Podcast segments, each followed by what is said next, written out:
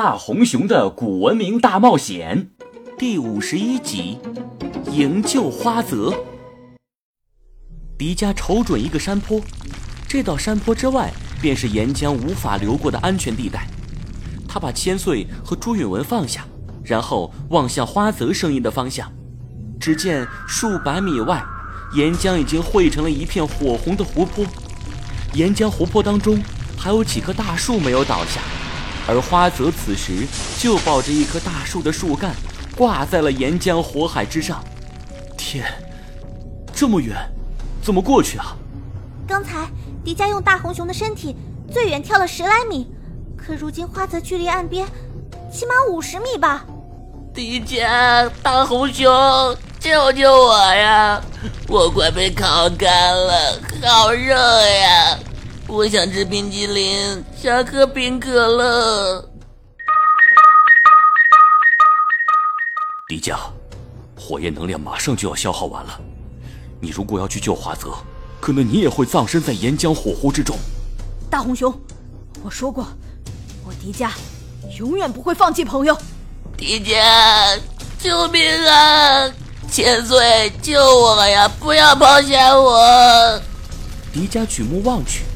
岩浆火海熊熊燃烧，整片湖泊融化成了一片灼热的赤红。想要救花泽，必须跨越这五十米左右的火海。该怎么办呢？如果我们有翅膀就好了。翅膀？对了，我没有翼龙啊。可是刚才，翼龙不是被卡勒咪射伤了翅膀逃走了吗？没错。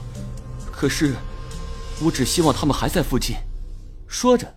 朱允文掏出竹笛，用力的吹了起来。空中除了浓烟和灰尘，什么也没有。大哥哥，不用吹了，看来只能靠我自己了。宜家看到山坡上有一段干枯的硬树皮，树皮很厚，表面光滑，倒是有点像滑板。有了。他掰下树皮，用右手的熊掌手套抹掉树皮上不光滑的部分。减少了摩擦力。迪迦，难道你想通过木板滑过去？我们这个山坡比较高，如果我助跑一段的话，这段树皮滑板应该可以把我送到三十米之外的地方。可是你还有二十米，万一你落入岩浆，那就活不成了。为了救花泽，我想不了那么多了，只希望一会儿能激发出我的潜力。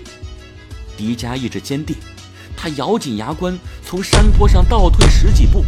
突然向前开始加速，火熊冲撞！只见迪迦变身成为了大红熊，猛地向前方的岩浆火湖冲去。他从空中滑行了近十余米，快落入火湖的时候，迪迦将手中的木头垫在脚下，木头落入岩浆中，在惯性的作用下，开始在火湖面上滑行。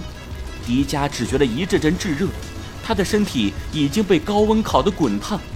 但是，他与花泽越来越近，十五米，十二米，十米，八米，五米，眼见就快要到达花泽那棵树了，但是木头滑板的力量也没了。眼见迪迦就要沉入火湖的时候，迪迦猛地向上一跳，跳起两三米高，然后一个前空翻扑向前方。花泽，红熊的身躯在空中划过一道完美的弧线，稳稳地落在花泽下方。迪迦紧紧地抱住还在燃烧的树干，好痛！迪迦，快避开火焰！迪迦，你真是太勇敢了！